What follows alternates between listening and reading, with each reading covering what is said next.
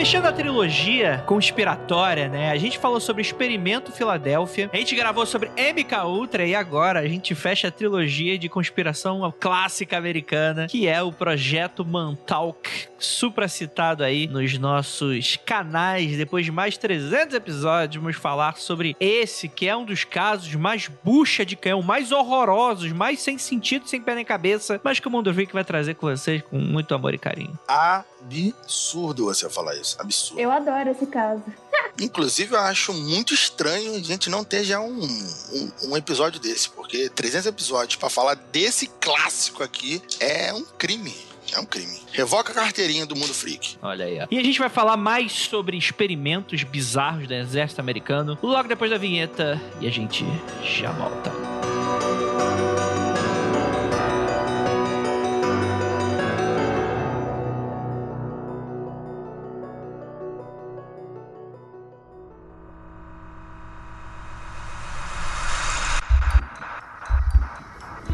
nada de errado com seu áudio.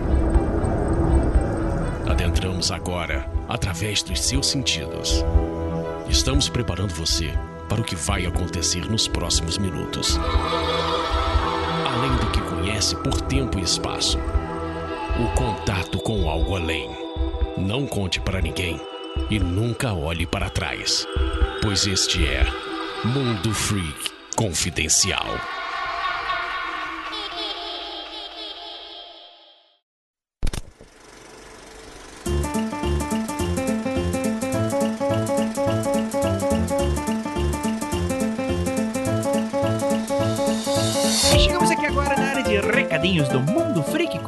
Confidencial, com o nosso podcast preferido aí, semanal, sobre mistérios da meia-noite. E galera, o episódio ficou maneiríssimo. Desculpem aí, enfim, vocês vão saber o que aconteceu no decorrer desse episódio lá pro finalzinho, o que, que aconteceu. Mas eu não vou explicar, não. Vocês aí que se. Vocês que lutem, que tentem descobrir o que que aconteceu. Gente, seguinte, gostaria muito de agradecer a audiência de vocês, a participação, o carinho nas redes sociais e tudo isso que vocês já estão carecas de saber e que estão sempre aqui com a gente. Galera, para você que considera nos apoiar financeiramente, a gente tem o apoia.se barra confidencial e lá garante entradinha nos grupos secretos, vê a maioria dos episódios, garante quase todos os episódios que gravamos você conseguir ver ao vivo, por exemplo, teve um que a gente gravou essa semana que não foi ao vivo. Olha aí, ó.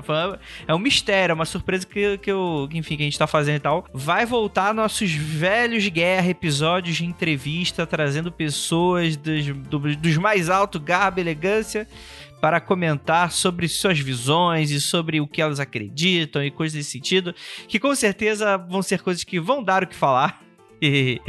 É, alguns de polêmica, alguns que são só bem legais, enfim. Considere nos apoiar que você ajuda na subsistência do seu podcast preferido aí da meia-noite, que sai toda quinta-feira de madrugada ou sextazinha ali de tarde, no máximo, um pouquinho de atraso, mas sai toda semana aí sem falha, beleza?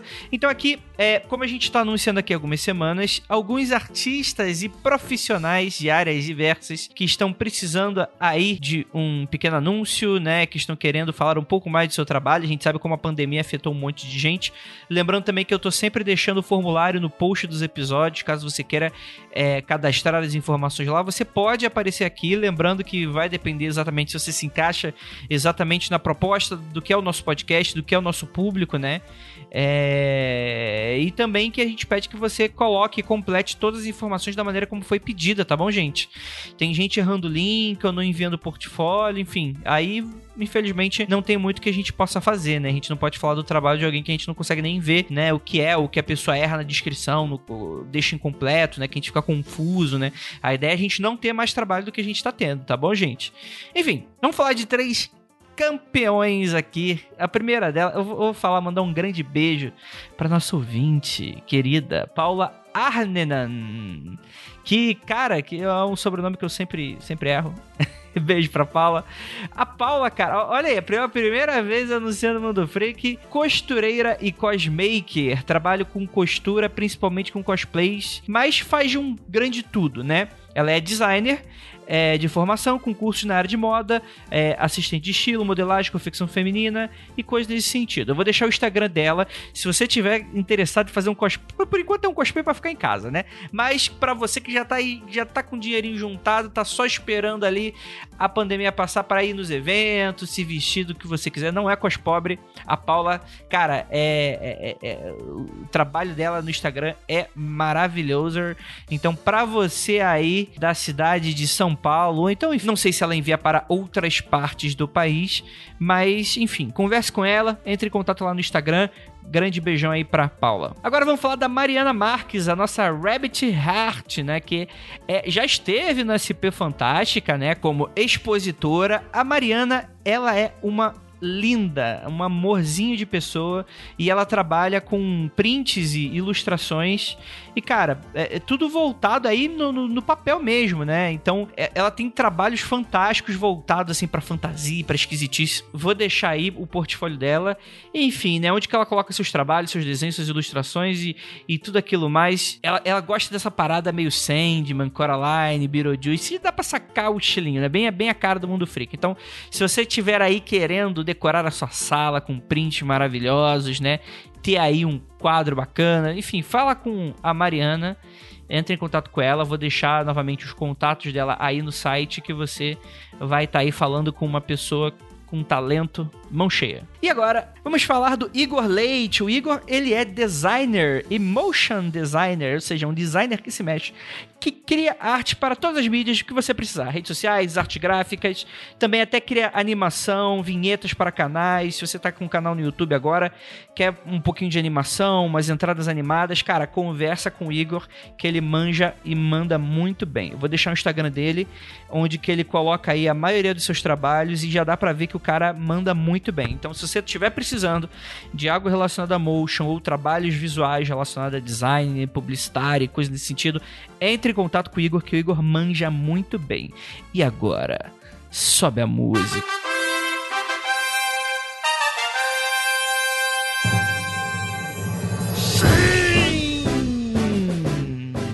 São Paulo fantástica! Vamos todos morrer juntos abraçados. Não, calma. A gente não vai fazer o evento físico esse ano, mas a gente sentiu um carinho e uma falta do. Gente, a gente que faz os nossos freakouts, você não sabe a saudade que a gente sente de você. Mas aí era, né? Porque eu sou, eu sou do mal, né? Eu sou. Não quero contato com ninguém. Até parece, né? Quem vê sabe. Gente, é, São Paulo Fantástica remodelada para o padrão online. A gente vai ter gratuitamente qualquer pessoa, sério, sem ingresso, sem nada. Você chega e você vai ter aí dia 10 às 18 horas Cara, vai ser um eventaço no YouTube, uma live de 8 horas seguidas pra, enfim, né? Pra gente bater um grande papo, fazer eventos, palestras, apresentar o trabalho do pessoal e, cara, vai quadrinho, literatura, cinema, TV. Tipo, tudo aquilo que é carinha do Mundo Freak, né? Serão programas exclusivos com horários programados com participação da equipe do Mundo Freak, além de podcasters, youtubers e influenciadores, aqueles que você mais gosta. Vai ter MDM, vai ter Caruso, vai ter Flávia Gazi, vai ter Mikan. Cara, tá ficando um evento show de bola, rapaz. Então você anota aí na agenda, já deixa aí, ó, na agenda. Abre o Google Calendar. Ou é Google... Não, é calendar.google.com. Coloca aí, ó dia 1 daqui a um mêsinho só, dia 1 de agosto, 10 horas da manhã. Eu sei que você eu sei que você tem dificuldade de acordar sábado de manhã, né? mas amanhã você vai acordar, que eu sei que você vai fazer esse esforço pela gente e você vai ligar na tua TV e você vai passar o dia inteiro com a gente. Olha que bacana. Então, é isso, acompanhe a gente. Espero que vocês curtem curtam pra caramba o SP Fantástica novo e espero também que vocês curtam esse episódio que ficou maravilhoso. Então é isso, sem mais delongas, bora lá.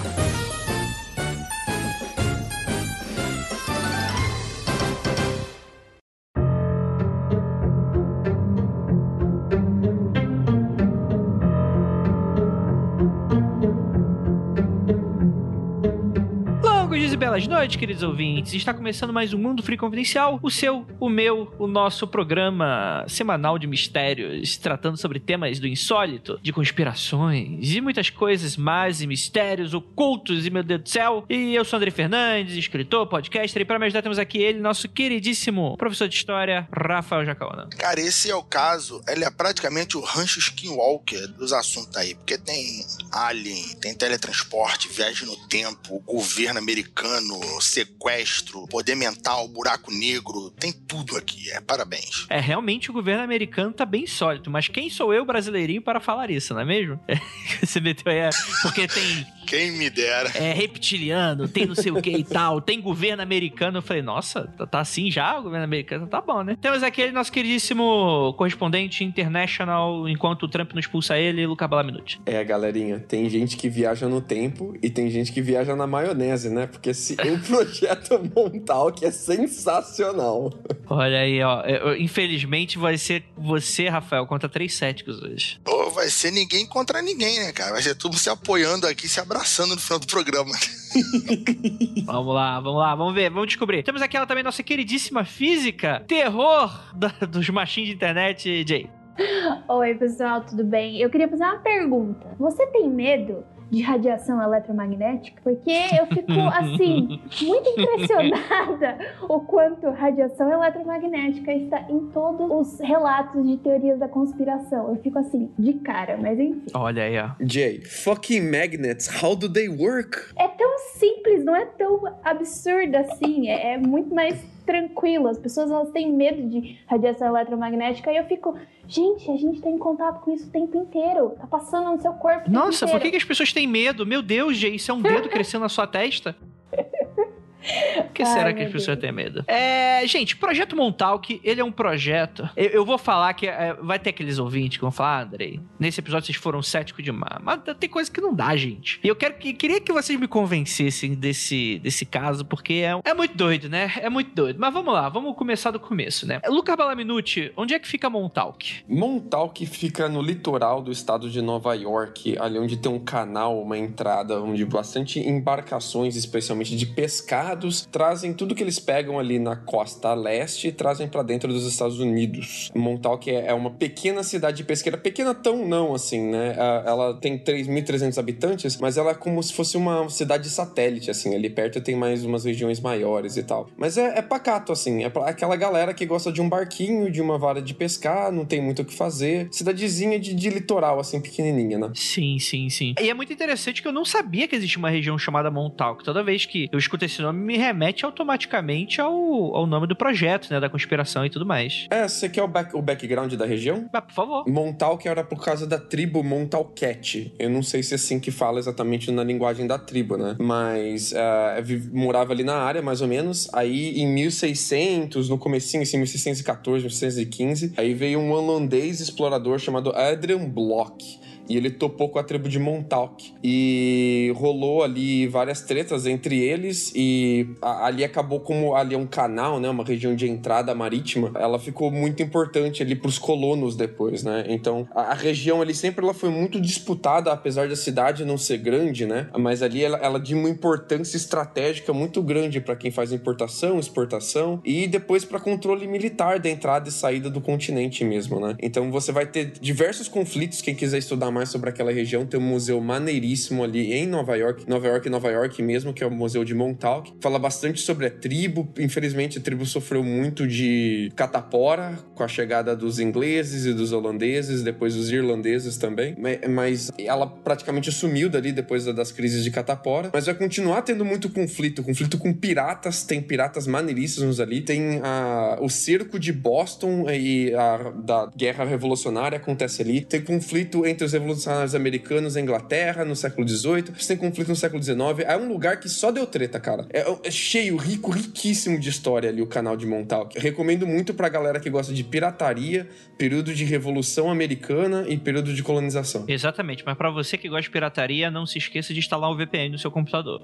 mas é, é, interessante porque, como você mesmo falou, é uma região estratégica muito interessante, né? Que Nova York é uma das regiões mais populosas, não sei se é a mais populosa dos Estados Unidos, mas é uma das mais populosas famosa, né? Tanto que. É a segunda região com maior densidade nos Estados Unidos, fica só atrás de Los Angeles. Olha aí, ó. Não à toa, inclusive, foi escolhido aí pro, pro 11 de setembro, né? Uma cidade que ele tem um- uma importância regional muito grande. E é interessante porque, por isso mesmo, que o governo americano se interessa por essa área durante a Segunda Guerra Mundial, né? Então eles compram uma, uma região, né? Que tinha ali uma- uma- umas fazendinhas, uma mansão, e fala: beleza, eu vou instalar uma base militar aqui e vou colocar uma base que ninguém pode ver. Por quê? Pra caso haja uma invasão, o pessoal se pego desprevenido. Então, do lado de fora, não tinha nada. Tinha ali a mansão, tinha a região, tinha. Era como se fosse uma. A princípio, quem olharia assim de fora viria, viria apenas, tipo assim, um vilarejo costeiro que viveria de pesca, né? Mas por Uhum. dentro, né, no subterrâneo, você teriam bases militares e bunkers, né? Pra quem não conhece muito a geografia ali da costa americana, Nova York, ela fica ali ao norte da costa leste, né? Mas ela tem um rabinho. Esse rabinho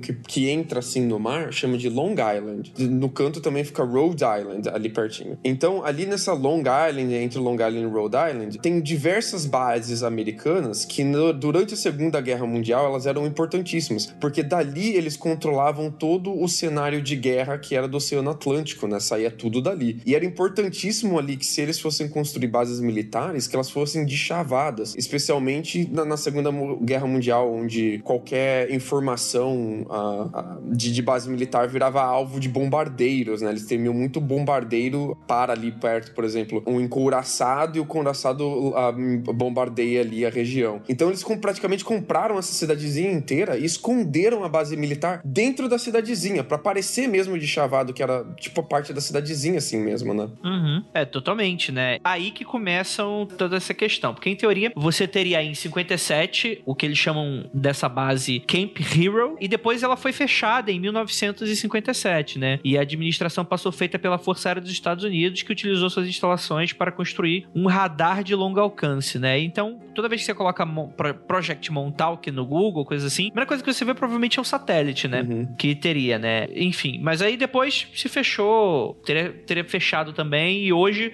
hoje dá pra considerar como uma região já civil ou ainda tem uso militar, Lucas? Ainda é uso militar, região de estoque e tem bastante coisa que eles armazen- armazenavam lá ainda e provavelmente ainda armazenam. Equipamento antigo, explosivo, coisa, coisa do passado praticamente. É como se fosse um, um armazém de, de um monte de coisa que a gente não pode decomissionar e não sabe o que fazer com eles. Mas tem um museu maneiríssimo ali, recomendo pra quem estiver na, na área e no museu. É tipo o Rafael Jacaúna, né? Tá gravando tanto tempo que ninguém, pô, como é que vai tirar o cara, né? aí deixa o cara aí. Oi, alô? Ó, é, eu tô aqui. Tá bem, Rafael?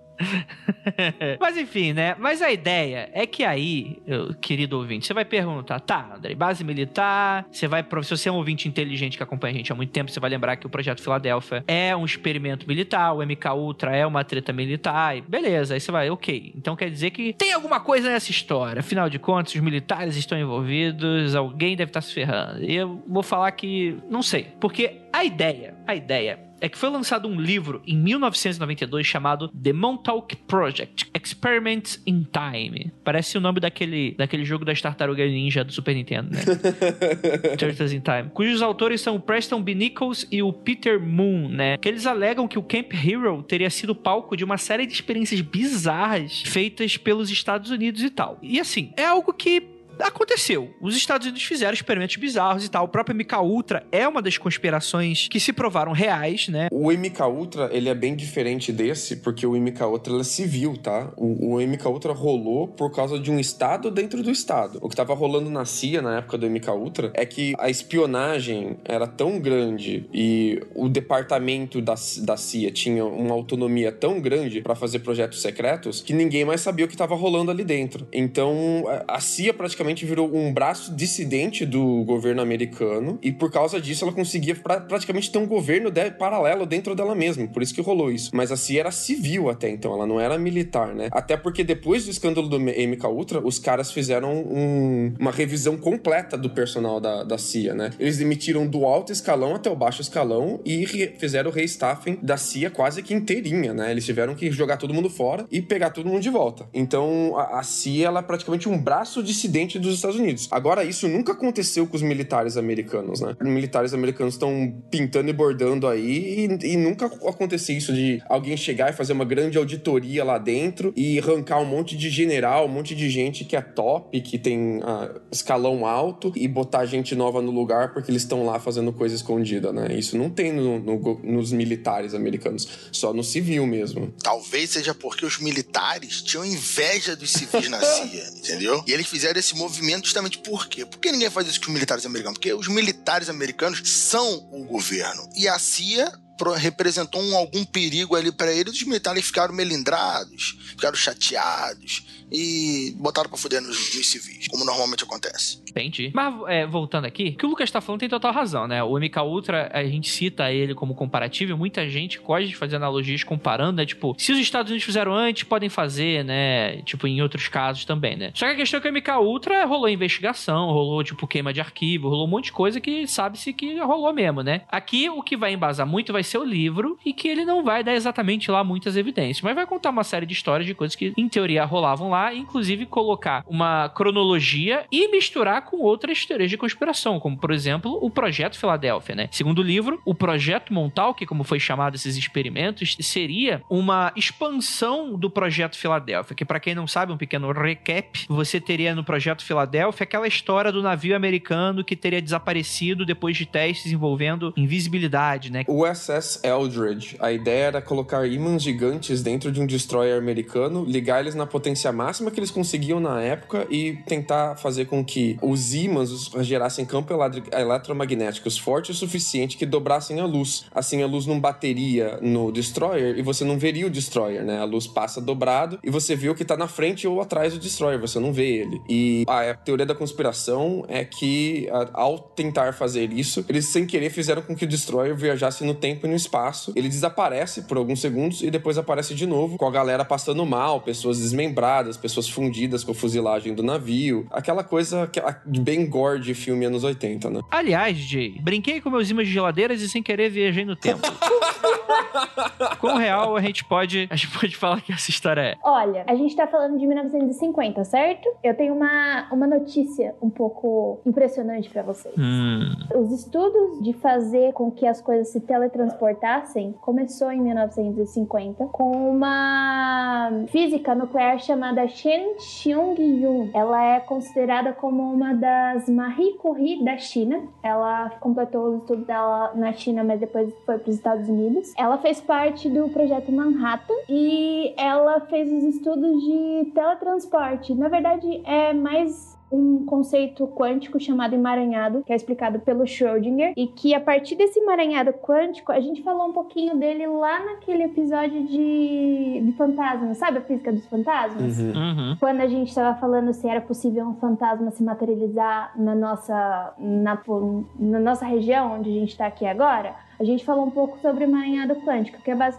basicamente assim: imagina que existem dois mundos diferentes e esses mundos se ligam de alguma forma. Quando esses mundos se ligam de alguma forma, eles acabam um pertencendo ao outro e você não consegue falar de um sem falar do outro, certo? Mas em algum momento eles se separam. Então, um fica com alguma coisa de um e o outro fica com alguma coisa de outro. É mais, eu tô falando isso bem grosseiramente porque envolve é, função de onda, tralalá, mas é basicamente essa ideia. Então, esses estudos começaram bem na época que o, o projeto Montauk tal que começou a, a, ter toda essa história, né? Então, faz um pouco de sentido sim. Eu acho engraçado a galera fixar tanto em eletromagnetismo nessa época, porque o eletromagnetismo nessa época ele já era muito bem entendido. Então, né? Essa época de 40 para 50 é quando a física quântica, ela começa a dar uma guinada fortíssima nos estudos experimentais. É, essa é a segunda segunda onda da física quântica. Isso, a primeira onda da física quântica é em 1905, 4, 5, que é com a teoria da relatividade geral, que é onde a Marie Curie consegue,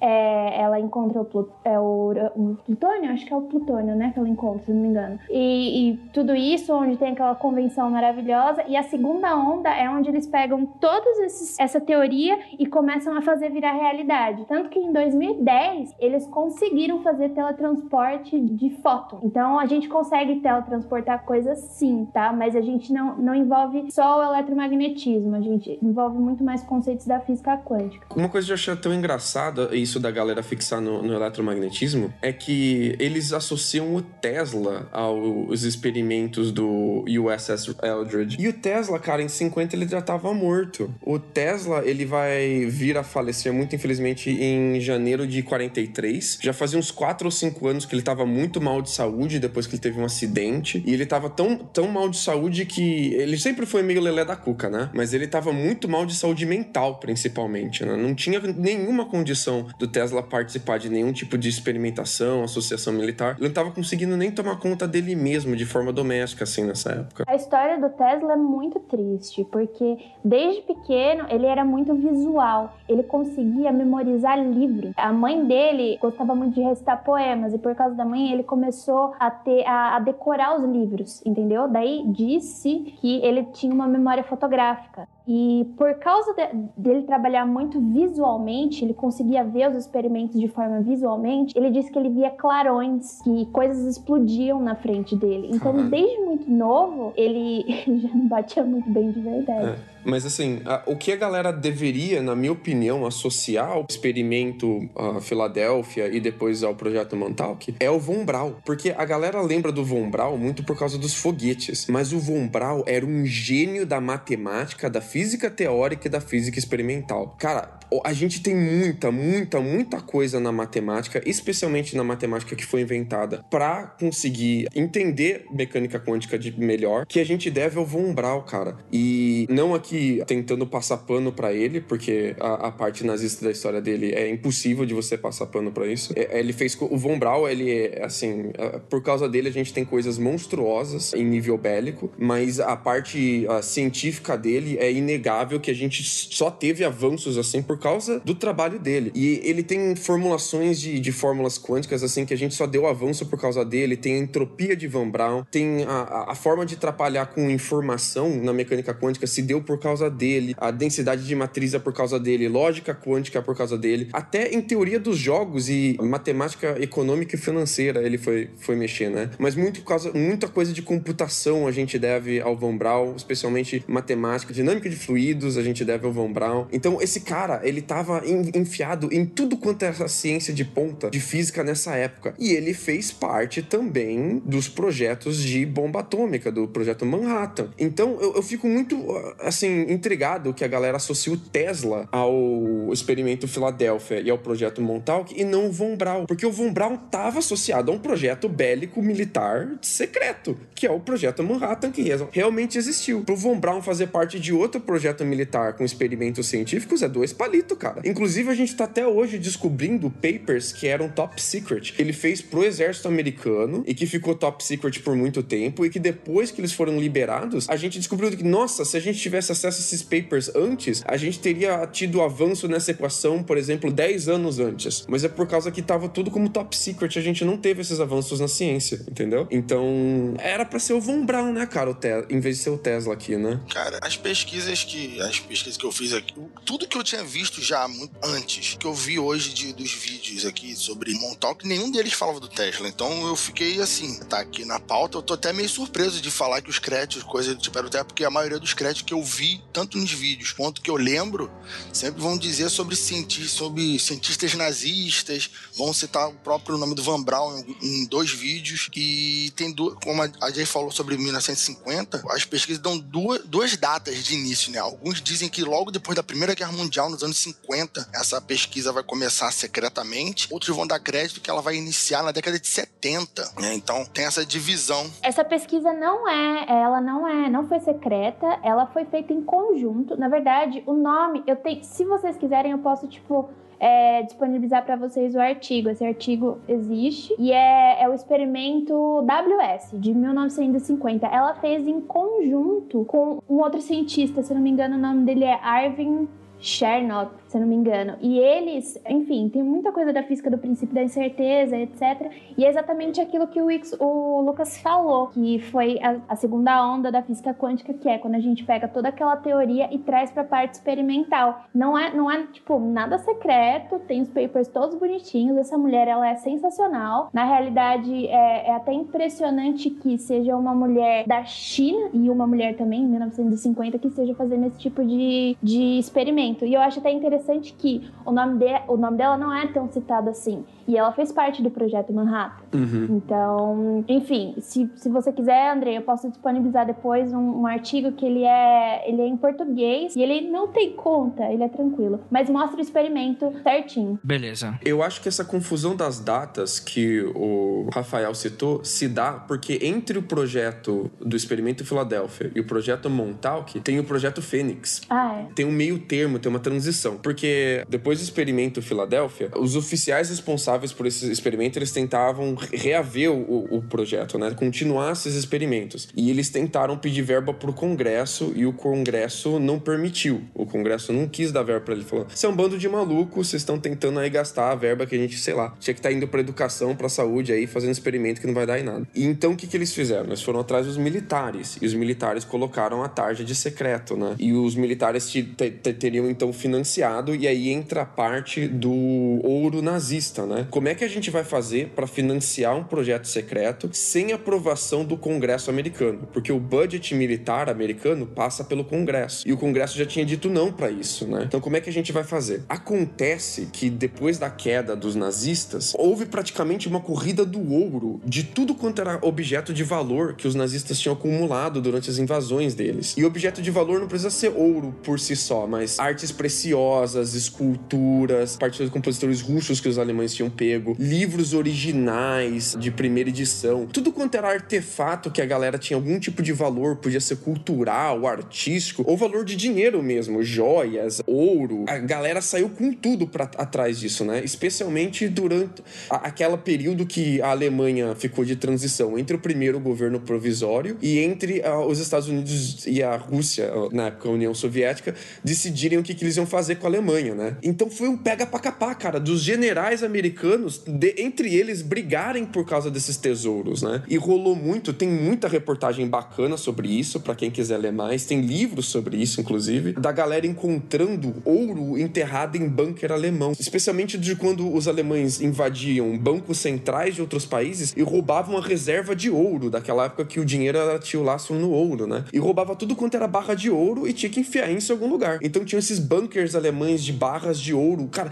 quantidades absurdas de moedas moedas e barras de ouro. E depois foi um problemaço jurídico descobrir para quem que tinha que dar esse ouro, né? Porque você tinha as moedas ah, com marcadas ah, de cada país e as moedas você sabe para onde devolver. Você tem as notas, as notas você sabe para onde devolver. Aí você tem as notas promissárias entre bancos com assinaturas que você não sabe direito de quem era, aí já era mais complicado devolver. E por último você tinha as barras de ouro. De quem que é essa barra de ouro aqui? Não sei de quem que veio essa barra de ouro. Como é que a gente devolve agora, né? E muita, muitas dessas barras de ouro esse looting, né, esse, esse, esse, espólio de guerra que os nazistas deixaram, serviu para depois financiar a reconstrução da Alemanha, a reconstrução dos países que a Alemanha invadiu e especialmente ressarcir os sobreviventes da guerra. Então teve muita gente que recebeu bolsa de estudo, bolsa de moradia, bolsa para a pessoa virar imigrante e se estabelecer em novo país através desse espólio de guerra que os, os americanos e os russos dividiram dos alemães. E muito desse dinheiro ficou secreto e é secreto até hoje e a gente não sabe com quem tá e exatamente o que, que os Estados Unidos faz com esse dinheiro. A gente sabe que existe, porque você tem os documentos de apreensão, mas você não sabe ao certo quantos são e da onde veio e como vai resolver isso daí. É um mega embrólio jurídico, passa pelo tribunal. Uh, como é que chama? Não é o tribunal da ONU,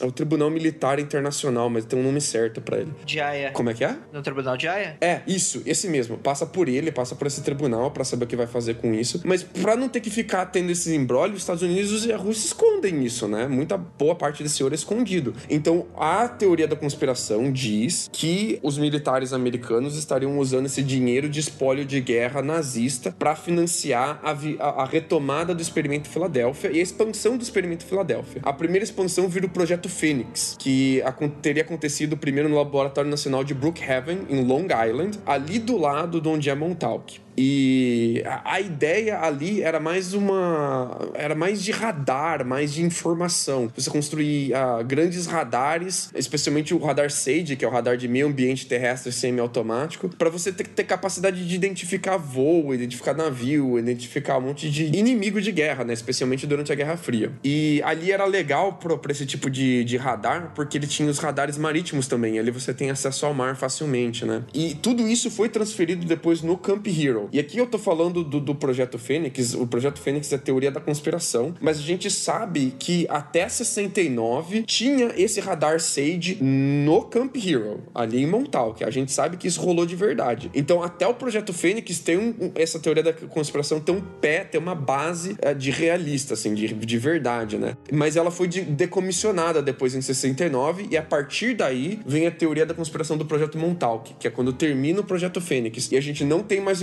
informação de, de documento americano que foi liberado depois sobre isso. A partir daqui a gente não tem mais nada baseado em documentação. A partir daqui é tudo baseado no livro que é o Montauk Project Experiments in Time.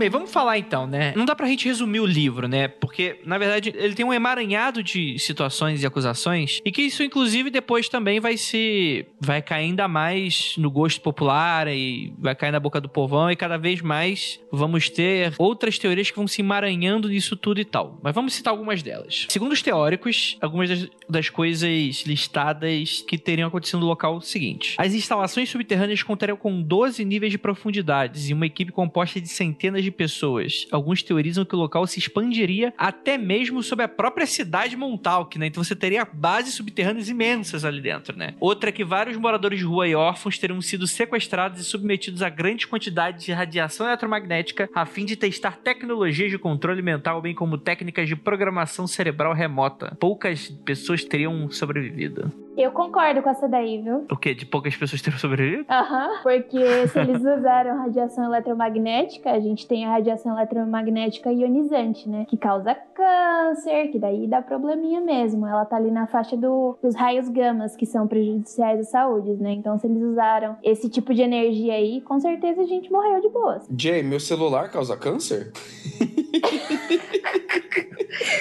não faz esse tipo de pergunta, meu Deus. Tá, deixa, posso contar uma história rapidinho? Conta. Tem um, uma amiga, ainda bem que ela não ouve, porque eu vou expor a mãe dela. A mãe dela acredita nesse negócio. Ai, eu não sei que, que parte da religião é, que acredita nesses negócios de que, tipo, o celular, o computador, a TV faz muito mal pra sua saúde, causa câncer, etc, etc. É óbvio que a gente tá aqui é com radiação eletromagnética, só que ela não tem energia o suficiente para causar o que raios gamas fariam, por exemplo, que são raios de alta energia, e daí ioniza nossas células, etc. Então eles têm um adesivinho, né? E esse adesivinho você cola no aparelho e esse adesivinho neutraliza todas as radiações eletromagnéticas que fazem mal para o seu corpo. Não obstante, um dia eu estava na minha psicóloga e eu vi o mesmo adesivinho, daí eu nunca mais voltei. Ah cara a galera acredita no que quiser mesmo. Mas, mas as antenas de 5G. Ai, meu Deus do céu, a galera é muito tonta. Fala aí, Lucas. Não, é que a gente ouve muito assim. A gente, por exemplo, eu não entendo de física, né? Então eu, eu escuto, ah, energia magnética aqui causando câncer um, sobre um assunto. Aí eu escuto energia magnética da minha tela de computador. Aí, tipo, pra gente que não entende de física, né? É difícil a gente saber o que, que é diferente, né? O que, que faz um ser prejudicial e não o outro, né? E eu acho que nesse caso aqui é mais. É a potência mesmo, né? É aí que vai a minha crítica. Por exemplo, isso aqui na, na, no, eu vou falar do Brasil e dos Estados Unidos. No Brasil, a gente, a gente aprende o que é radiação eletromagnética na escola, no ensino básico. Tem gente que não aprende porque a gente tem muitas deficiências no nosso ensino básico. Nos Estados Unidos, eu tive uma experiência, eu completei o meu, eu me formei lá, né? Eu terminei o terceiro ano lá. Eu tive uma experiência que eu fico assim, gente, esse pessoal daqui é louco, maluco? Porque eu tava na minha sala de English 3, que é basicamente tipo literatura inglesa, acho que é intermediária, e eu tava, o professor perguntou alguma coisa, eu debati e falei sobre a, a Guerra Fria. Daí um menino levantou a mão e perguntou assim: o que que o que, que é Guerra Fria? Eu olhei assim pra ele. Ai, eu, eu só não pude sair da sala porque não pode sair da sala, né? Eu falei assim, cara, os Estados Unidos estavam implicitamente envolvido na Guerra Fria. Como assim você não sabe o que é Guerra Fria? Então, tem uma defasagem tão grande na educação que, tipo, coisas básicas como radiação eletromagnética, que é uma coisa que a gente está em contato todos os dias e que a gente deveria saber e não ter esse tipo de medo para não criar essas hipóteses, elas não são trabalhadas do jeito que devem ser trabalhadas, entendeu? E é muito triste. Então, é complicadíssimo. Mas então meu celular tá, tá, tá tudo bem. Sim, não. Obrigado. A não ser que ele seja da. ele exploda. Aí é outro problema. É outro problema, outra coisa. Aqui essa parte entra muito naquela pegada MK Ultra, né? Dos militares estarem raptando crianças e mendigos pra fazer os experimentos, né? Tem bem a cara da, da- do MK Ultra, assim. E é bem a mesma época, né? Anos 70. De tudo que vocês estão falando, tal, de não acreditar e tal, a parte que eu menos acredito nessa história, a que me faz ter maior dúvida sobre tudo, não é a parte dos aliens, não é a parte de raptar, não é a parte de teletransporte, não é a parte de viajar no tempo, não é nada disso. É a parte financeira. o dinheiro que os caras gastaram em 10 anos, que tá lá no livro, é a, a coisa de 7 trilhões de dólares. Caralho, haja barra de ouro nazista, hein, velho? Quando você começou a falar da barra nazista e caralho, é quatro, eu tô aqui. Maluco, pra ser 7 trilhões, não tem que achar.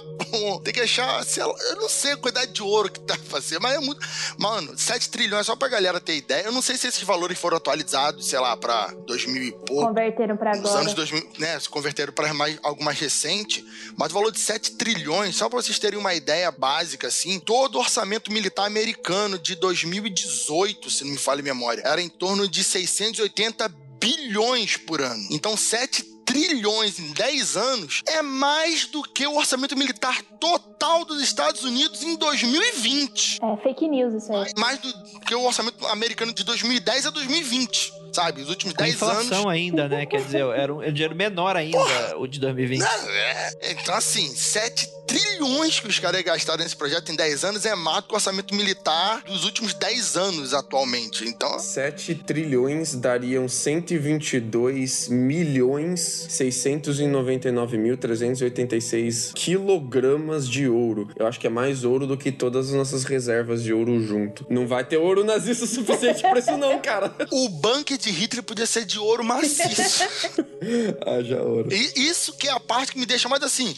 Mano, não faz sentido gastar 7 trilhões em 10 anos. Não tem como, não tem, caralho, nem se construísse as naves espaciais dos alienígenas de ouro dava esse valor todo. Uma das coisas que eu gosto no livro é que o livro ele vai falar que os- o projeto Montauk ele se dava por um todo uma, um dungeon de, de cavernas de experimentos, né? Com vários andares diferentes e que cada andar o nível da, da pesquisa era mais avançado ou o nível da loucura de quem escreveu o livro. Porque nos primeiros andares você começa com essa parada de usar energia eletromagnética para você realçar os poderes da mente, né? Então você conseguir ver o futuro, ter premonições, você ter conseguir conversar através da mente, mandar mensagens, ler a mente de outras pessoas. Poderes de parapsicologia que a gente já falou no excelentíssimo mundo freak de parapsicologia. Lá no segundo, terceiro nível, a parada já era outra, já tava falando em teletransporte já. E não teletransporte de coisa pequena como partículas assim, teletransporte de pessoas. Gente, Ainda tá tranquilo, porque depois vai vir viagem no tempo, que os caras vão. Olha, só, eu, já, eu gosto de ir pra agressão. Gosto- Vocês gostam de perambular muito, eu gosto de agressão. Tem, tem partes aqui, Jay, tem partes aqui que o cara fala que aí fode a minha cabeça. Quem gosta de Dark deve, deve gostar mais dessas partes. mas é possível. É isso que eu quero falar pra você. É possível viajar no tempo. Sim, Jay, mas é esse que é o ponto. A parte não é só viajar no tempo. A parte aqui é que viajaram no tempo para a década de 40 e forneceram equipamentos que eram provenientes da década de 40 para o governo americano e o governo inglês, por exemplo. Porra, aí é, é outra dimensão, porque a, a parte da história é para vencer a guerra. Então, o cara viajou no tempo, aí cria aquele ciclo, aquela, aquela roda infinita, né? Você só ganhou a guerra porque viajou no tempo, mas você viajou no tempo porque ganhou a guerra. Ah, Isso. tá entendendo? É o paradoxo de Bootstrap. Aí começa uma, uma- essa, essa do Broodstrap aí, porque, porque começa a confusão. Não é só a viagem. Mas, ô, ô, Rafael, você tá falando Você está explicando de uma forma muito legal o que seria a entropia. Você está falando para mim, tipo, como é que pode você pegar uma coisa de um lugar e levar para outro, para esse outro lugar e, e ali dar certo, tipo, resolver todos os problemas de lá. É a mesma coisa que se eu pegasse um cubo de gelo, levasse esse cubo de gelo, estamos em 2020, né? Leva esse cubo de gelo para 1980 e esse cubo de gelo não derrete. não é assim que funciona, certo? A, a entropia do universo, ela aumenta. Ela tá sempre, ela é caótica, ela tá ali levando ao caos. Então, como é que eu vou pegar esse gelo e ele não vai derreter até eu chegar em 1980? Você entendeu? Então, o que você tá explicando é exatamente um conceito físico. Eu achei maravilhoso. Muito obrigada por isso, eu tô muito feliz. Não expliquei nada, você que entendeu isso. Não expliquei nada. Tem um outro paradoxo que eles causam que é o seguinte: a parte do projeto Montauk seria que eles viajam para exatamente o momento e o lugar onde o experimento Filadélfia acontece. E eles raptam pessoas do experimento Filadélfia enquanto o experimento Filadélfia está acontecendo, trazem ele pra, eles para a década de 70, interrogam eles, obtêm informações essenciais e trocam informações com eles e devolvem eles para o experimento Filadélfia. E com essas informações do experimento Filadélfia, eles sabem que eles têm que criar o projeto Montauk no futuro. Então vira esse ciclo, né? Porque o experimento Filadélfia vai gerar o projeto Montauk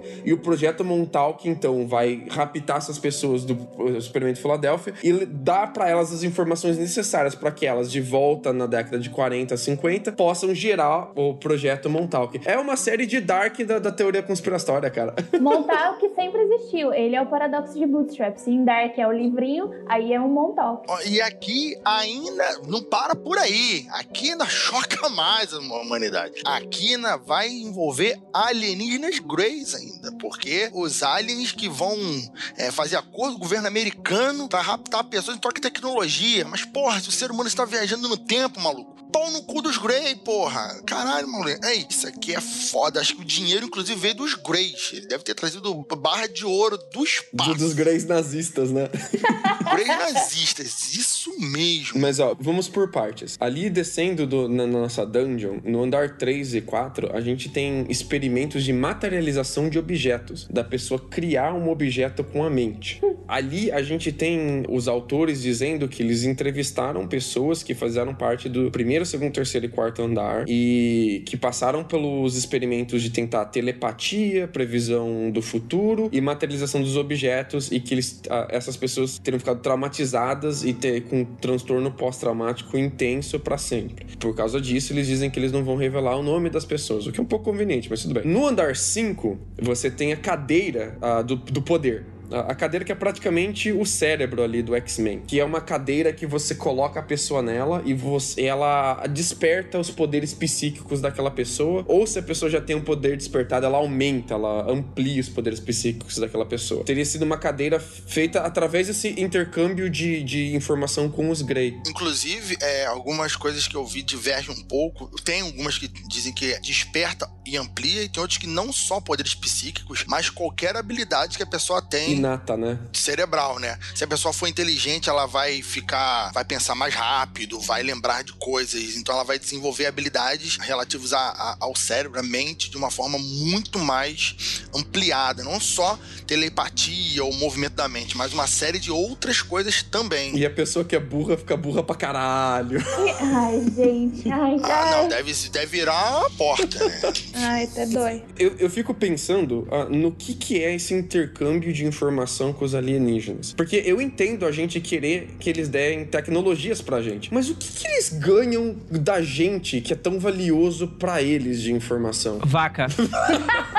Exatamente quando ele falou. A maioria dessas teorias aliens, que os aliens têm acordo com os seres humanos, por algum motivo, porque eu não entendo porque eu- como os, os humanos fariam simplesmente uma proibição a aliens, mas por algum motivo os, os aliens fazem acordos com os governos em troca de amostras de DNA, sejam de animais ou, nesses casos, né, no projeto Montal, que diz que é levar seres humanos embora, né? Raptar e matar esses seres humanos. É por isso que o projeto Montal, que também vai ser, como o, o Lucas falou anteriormente, vai pegar pessoas moradores de rua, pessoas que moram sozinhas, coisas do gênero assim, e as pessoas não vão ser só usadas de experimentos no projeto, mas vão ser levadas pelos aliens, usadas nos experimentos dos aliens. Agora, por que se precisa pedir permissão para humanos para levar aliens, já que os Greys são tão fodão, eu não sei. Então, isso parece muito um livro da Octavia Butler, que se chama Despertar, que é mais ou menos assim, os alienígenas, é, a Terra tá um caos e a gente vai se autodestruir, por que não, né? E eles vêm aqui para impedir isso e salva a humanidade. A troco de quê? Eles têm uma doença que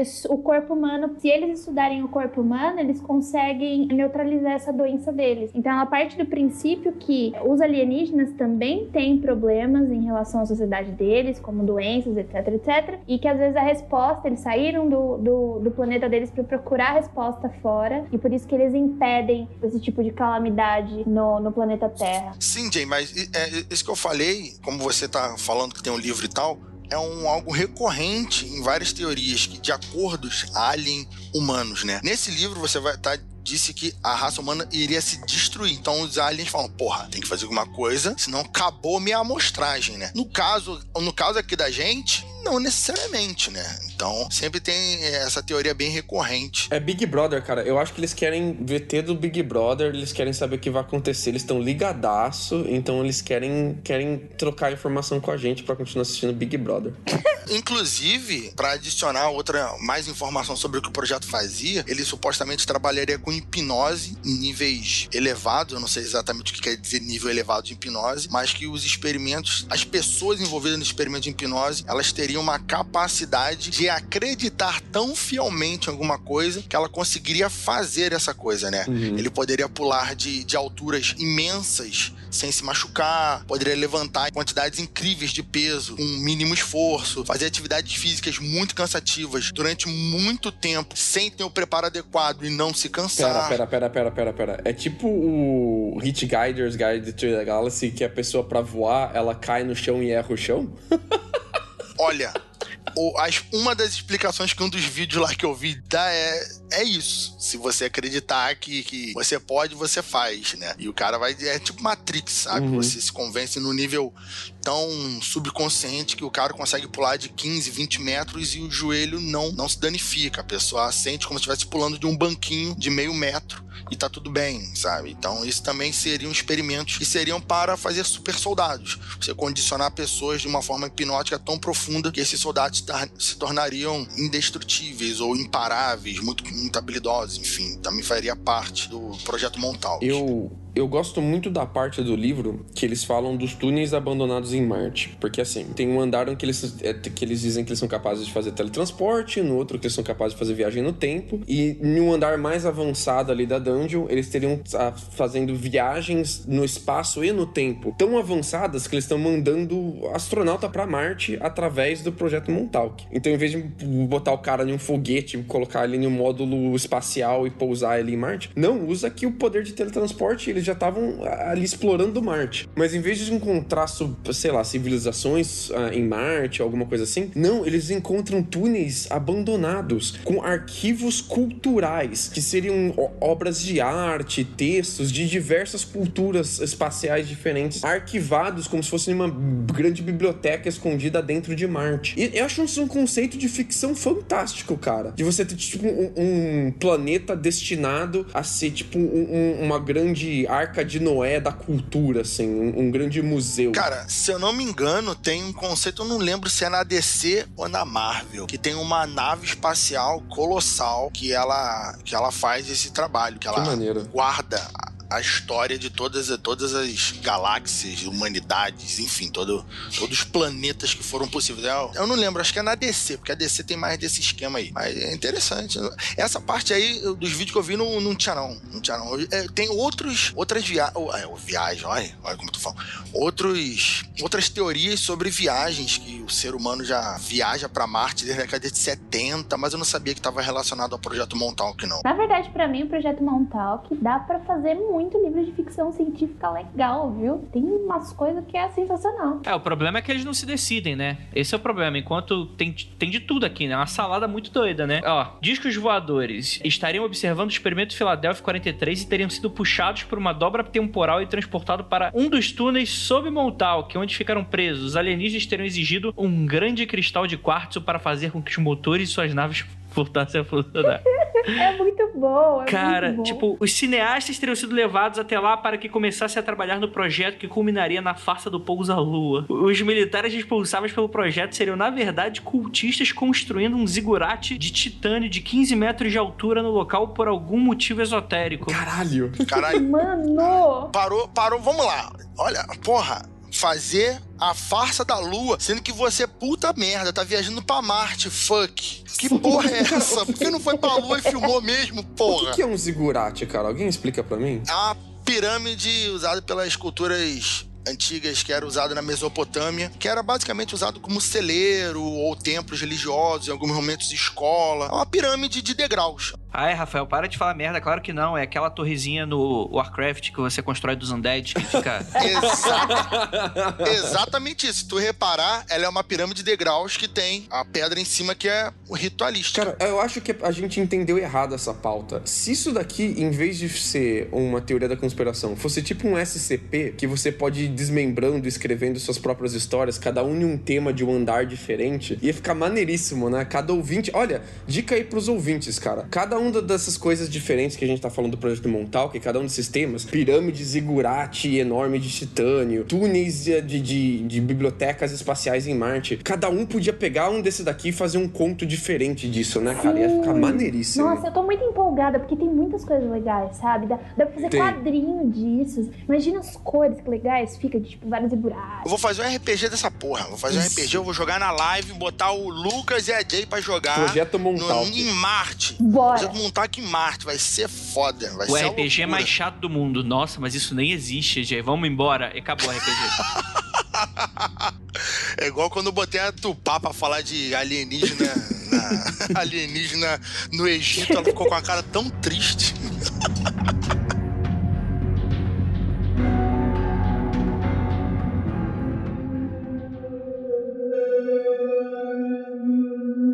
Eu fazer uma pergunta pra cada um de vocês. Começando pelo Rafael. Rafael, se você pudesse doar somente um item, pode ser qualquer coisa, uma coisa, pra grande biblioteca intergaláctica, o que, que você doaria? Putz, cacete, rapaz. Eu acho que eu doaria, sei lá, um, um boneco. Um Um boneco? boneco. Um livro, um livro de medicina, que tem vários bonequinhos lá explicando o ser humano. Ah, entendi. Pelo menos fisiologicamente. Você quer que eles entendam o que, que a gente era, saquei. Pra matar melhor depois. Jay, o que, que você mandaria pra biblioteca intergaláctica? Eu doaria, eu mandaria a minha máquina de café, porque ela é sensacional. Ela é dois em um. Ela faz aquele expresso a, a pressão, sabe? Aquele expresso de máquina de padaria. E também. Italiano. Isso, e também usa aqueles coisinhas de máquina de Nespresso. Ai, pode falar? Falei o nome da marca. aqueles coisinhos. Se não falar que vai explodir, pode. Gente, é sensacional, porque no mesmo buraco eu consigo fazer duas coisas. Ai, eu adorei. Eu mandaria essa. Meu Deus! Olha. Consegue fazer duas coisas no mesmo buraco. É, é só encaixar. É fantástico. Nossa. Ah, não, naturalmente. Só Melhor encaixar. eu mudar aqui pro André. Rafael, cala a boca, Rafael. Cala a boca, Rafael. Vai se fuder. Andrei, o que, que você levaria pra biblioteca intergaláctica? Eu deixaria lá o Rafael e ir embora. E... Caralho. Não, sabe o que é incrível? Eu achei, eu ia falar que eu, eu ia me deixar lá. Mas, obrigado, Andrei. Então tem um livro de medicina, eu Jacaúna. Tá perfeito. Obrigado. E café. Agora eu perguntei, e tu, Lucas? Ia deixar o quê? Não foi? Eu ia deixar. Uma fita de você cantando. Eu ia deixar um disco do Babado Novo tocando Amor Perfeito. Você tá com essa música Tô. incrustada no seu ser já tem mais de uma semana, menino. Então vem, que eu conto os dias, conto as horas pra te ver. Eu não Ok, eu troco o consigo. Rafael e deixo o Lucas. Tinha que deixar um episódio do Pode Isso lá. Meu Deus do céu. Nossa, coitados, cara. É, uma curiosidade pro nosso ouvinte é que o, o- a série Stranger Things ia se chamar Montauk, né? Caraca! Na origem. É sério? É, ia se passar em Long Island, a parada. Nossa, que maneiro. Ah, acho que foi melhor do jeito de Stranger Things, não? Senão. É, que hoje, enfim, seria outra série, né? Não seria tão interiorana, né? Tão, sei lá. Mas tem, tem temas que, que, que esbarram, né? Uhum. Com toda certeza. A série ia escolher uma parte dessa teoria toda, né? E ia focar nessa parte. Não ia ser uma loucura total arquivo X, não. Porque. Uma por temporada, né? É, não. Ia dar uma temporada maneiríssima. Mas tem, tem muito mais coisa, ó. Lembra do Demônio de Jersey? Teve Mundo Freak disso já. Vocês lembram disso? Sim. Demônio de Jersey teria sido inventado dentro da base de Montauk. Esse episódio é, é antiguinho já, né? Oh, um dos meus favoritos, inclusive. Muito bom. Eu gosto também. É bem clássico do mundo freak, né? Tem também os helicópteros pretos. Os, os helicópteros pretos é uma teoria da conspiração tipo Slenderman, assim. Que tem gente que diz que vê helicópteros pretos passando no ar logo antes, nunca depois, logo antes de um evento muito estranho acontecer. Então, sei lá, teve um atentado terrorista em algum lugar, numa embaixada. Antes ela viu um helicóptero preto passando. Teve um acidente que ficou muito famoso, que marcou uma cidade. Antes disso, passou um helicóptero preto. Eu já ouvi falar isso do, do Homem Mariposa, agora do helicóptero preto. Não, Ah, se sabia. é o homem mariposa, é um helicóptero é, pô, do Homem Mariposa eu sabia. Meu, meu pior é que eu tô com o Rafael, porque eu nunca tinha ouvido sobre o helicóptero preto do Homem Mariposa assim. O helicóptero preto é tipo uma copy-pasta. Deve ser mais ou menos nos moldes do Homem-Mariposa, então. Porque, tipo, é mais ou menos isso, assim. Mas ela é mais moderninha, assim. Mais versão anos 2000. Não, o Homem Mariposa é real. não compara, não. É real. Montauk pode não ser, mas o Homem Mariposa, certeza que aparece um homem vestido de mariposa, ou é uma mariposa gigante. Enfim, vocês entenderam, antes de dar B.O. Cara- Por exemplo, todo dia aqui no planeta Terra aparece uma mariposa em algum lugar. Todo dia. 2020 ele tá cansado de viajar. Não aguenta mais, né, cara? A teoria da conspiração mais ou menos termina depois que o monstro alienígena teria usado o, o túnel do tempo ali que eles fizeram pra entrar na base, destruir metade da base e devorar a galera. E por causa disso, eles teriam terminado o experimento, parado de fazer ah, o projeto Montauk. E o que restou deles teriam feito lavagem cerebral ou matado pra você ah, impedir que a galera saísse por aí contando isso, né? E o- os autores eles dizem que eles conseguiram lembrar disso, eles teriam sofrido essa lavagem cerebral, mas que depois de um tempo fazendo terapia pra tentar melhorar o quadro de estresse pós-traumático deles, que eles tinham sem saber o porquê, eles teriam tido flashes e buscando formas de lembrar desses flashes de memória, eles teriam lembrado de, de muitas coisas do, do projeto Montauk. Sim, isso que é uma parte interessante mesmo, porque a gente vai se perguntar os caras escreveram o livro, mas eles lembraram, fugiram de quem esses Exatamente isso que o Lucas estava falando. O projeto acabou, né? A galera se dispersou e várias pessoas estão com esses, com, com- com esses traumas, com esse estresse pós-traumático e tal. E esse cara, ele mais um, se eu não me engano, fizeram terapia e daí parece que reverteu e eles conseguiram lembrar, mas eles passaram por uma lavagem cerebral que esquecia. Parte do projeto era sobre esquecer coisas e eles teriam esquecido, assim como todas as pessoas envolvidas e que foram soltas, né, que eram de baixa importância, tal, foram soltas, todos teriam esquecido. Eles lembraram, mas eles vão dizer que tem vários, vários outros que passaram que estão por aí. Que estão por aí que só não lembram, mas estão por aí. Eu gostaria de chamar um pouco a atenção em como que esse livro fez tanto sucesso. Porque, tipo, esse é um, é um livro, assim, de ufologia, que ele é bem ufologia CD, assim. Ele não é os top livro de ufologia, assim, da vida, né? Mas ele fez uma explosão de sucesso e, por causa disso, ele tá entre os mais clássicos, assim. Por quê? Ele foi lançado em 92 e depois ele foi, teve umas continuações, assim, assim, né? Mas a primeira edição dele é de 92. E ele não fez muito sucesso inicialmente. Só que em 94 tem um livro do Jacques Vallée, que é o Jacques Vallée é aquele ufólogo famosíssimo e tal, ah, que ele fala do projeto Montauk. Ele cita o livro do Projeto Montauk como se fosse um exemplo do que tem de ruim na ufologia. Das, de, sabe, de, de não dar atenção pra esse tipo de bobagem, que não tem nenhum embasamento em evidência, é só relato, é só, é só um livro pros caras ganharem dinheiro. É, tipo, era mais o, o, o Jacques usando isso de exemplo pra puxar a orelha da galera, né? Mas por causa disso teve efeito oposto. Foi por causa do paper do Jacques de 94 que esse livro bombou. Mas eu não fico surpreso com nada. A gente vê isso todo dia no Twitter. Para de falar destas merdas, vai eleger presidente. Para de dar atenção pra esses filha da puta, vai dar, vai dar audiência pra cor. Mas não, é isso aí acontecia antes na internet. Agora, agora tá tudo explicado. É alguém falar e fudeu. É isso aí. Tudo pelo meme, né? As pessoas querem like, querem ser engraçadas. Olha aí o que que dá. Vai dar audiência pra quem não tem que ser ouvido. É complicado. Mas nesse caso eu vou agradecer. Muito obrigado. Os outros livros, né, que não é só um, virou tipo uma- um universo estendido isso, né? Ele vai falar de cura e invenção da AIDS e cura da AIDS, fala mais da participação do Tesla, fala do Von Braun um pouquinho, fala da Operação Paperclip, dos físicos nazistas que eles teriam importado para os Estados Unidos para trabalhar no projeto Montal. E os outros livros, assim, ele vira um universo SCP, assim, da vida. É, é, ele meio que perde a graça, assim, para mim, de teoria da conspiração, porque ele passa mais a ser mais como se fosse uma série mesmo, né? É muito ficção, assim, acontece de tudo ali dentro. Mas é, é, eu acho, se você encarar como ficção, é até legal, assim, é uma série até que bacanuda. Eu também acho. Na verdade, eu acho que para mim o Projeto Montauk, ele é um emaranhado, é um conjunto de coisas que você pode usar na ficção científica e dá muito certo, porque tem umas teorias bem, bem interessantes. Uns conceitos maneiríssimos, né? É, tem sim. Eu fiquei parado na hora que vocês falaram da, dos túneis em Marte. Então, assim, porra, vou ter que procurar isso aí, porque isso é maravilhoso. Isso me lembrou, sabe o quê? Aquele filme maravilhoso de ruim lá do Doom, A Porta pro Inferno, com The Rock, porque eles saem da Terra, vão para Marte teleportando também. Né? Eles acham uma passagem na Terra e eles entram eles aparecem em Marte, em túneis já construídos por, sei lá, sabe lá quem. Mas então, o que eu fico imaginando é, por que tornar um planeta uma arca? Gente, a gente não tem informação e coisas o suficientes para encher um planeta de coisa. Aqui na Terra, aqui na Terra. Porque se você considerar a galáxia toda, acho que um planeta não dá, Jay. Sim, Jay. Tem que, tem que lembrar também, Jay, que talvez, ó, vamos discutir sobre a loucura aqui do, dos detalhes, tá?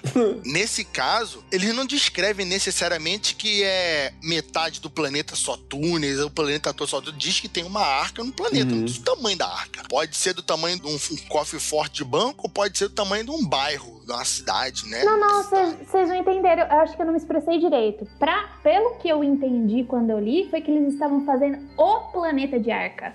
Não tem uma arca lá. Eles estão fazendo o planeta de arca. Mas eu entendi que fazer o planeta de arca quer dizer que eles guardaram alguma coisa no planeta e foram embora. O planeta é uma arca porque a arca tá lá no planeta, não que seja o planeta todo. Mas por que, que você não faz isso, sei lá, na Antártida, onde ninguém vai? Por que tem que ser um planeta? Porque você é cool, Jay. Você é a única pessoa que tem acesso a Marte.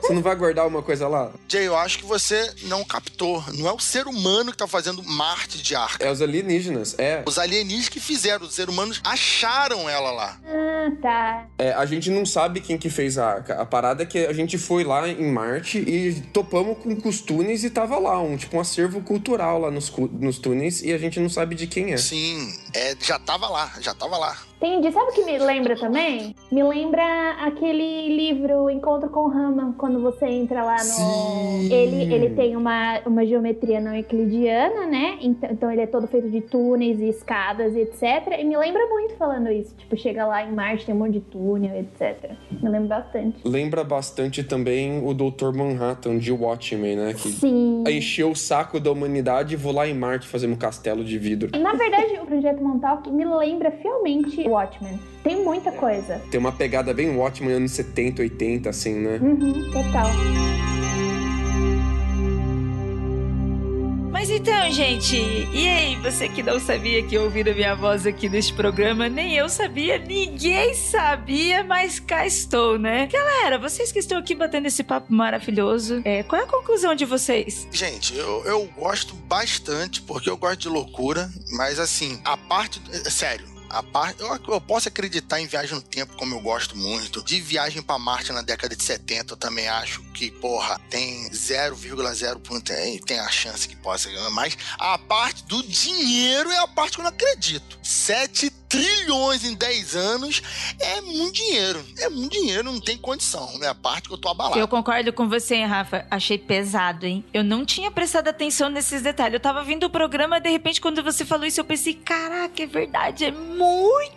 Eu não consigo nem imaginar. Assim, gente, não é 7 bilhões, não, é 7 trilhões. O atual, como eu disse, o atual orçamento militar americano de 10 anos não são 7 trilhões. É menos. Então, assim, é muito dinheiro. Essa parte, para mim, forçou demais. Porém, eu, eu gosto muito para talvez seja aquela, aquelas teorias, né? Como eu disse, parece que ali é um recorte de 10, 20 teorias diferentes e colocaram tudo no projeto Montauk, né? Então, talvez um quinto de, disso aí tem alguma verdade, tem alguma coisa assim. Eu, eu gosto bastante dessas teorias. A viagem no tempo também eu acho maravilhosa, porque tem várias dessas teorias de viajante no tempo, eu gosto, mas acreditar que o projeto Montauk dominou tudo, estudou tudo isso e tal, para mim aí já, já, já tá demais. Separadamente, provável. Tudo junto no projeto só, aí já tá demais para mim. Aí eu não aguento, não. Vixe, se até você tá correndo. Lucas, e você, Lucas? Que loucura é essa? Eu acho que Projeto Montauk serve de inspiração pra gente a trabalhar o nosso criativo e que a gente tinha que organizar os nossos ouvintes para cada um deles pegar um desses temas diferentes que a gente falou e montar uma história, um conto em cima disso, fazer um compilado de contos Mundo Freak. Cara, já imaginou que legal, que maneiro a gente ter um compilado, um livro de contos do Mundo Freak, todos eles relacionados ao Projeto Montauk?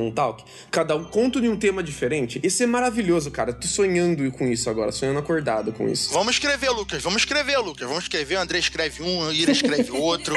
todo mundo escreve um nessa porra. Vambora. Olha, vocês lançando a brava de mais um projetinho aí, pior que... Lucas, eu adorei sua ideia. Você começou a falar do criativo, eu pensei, nossa, usar o projeto Montauk como estrutura de roteiro. Aprenda a fazer um roteiro.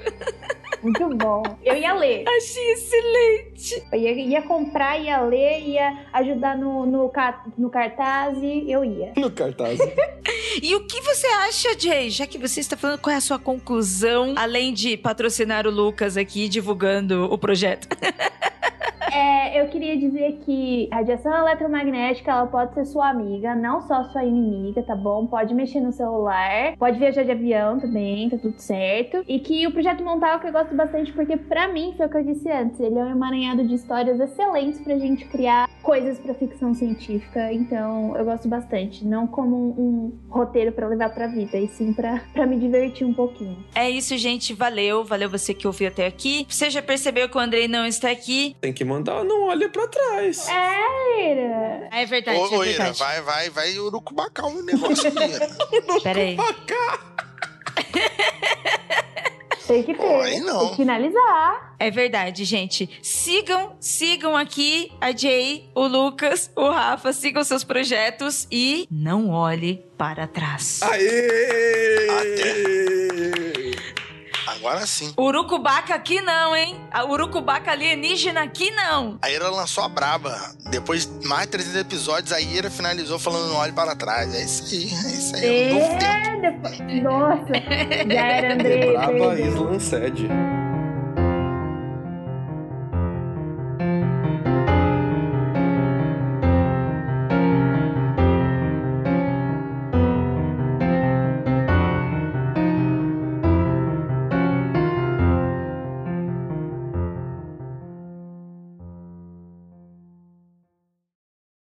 mundofreak.com.br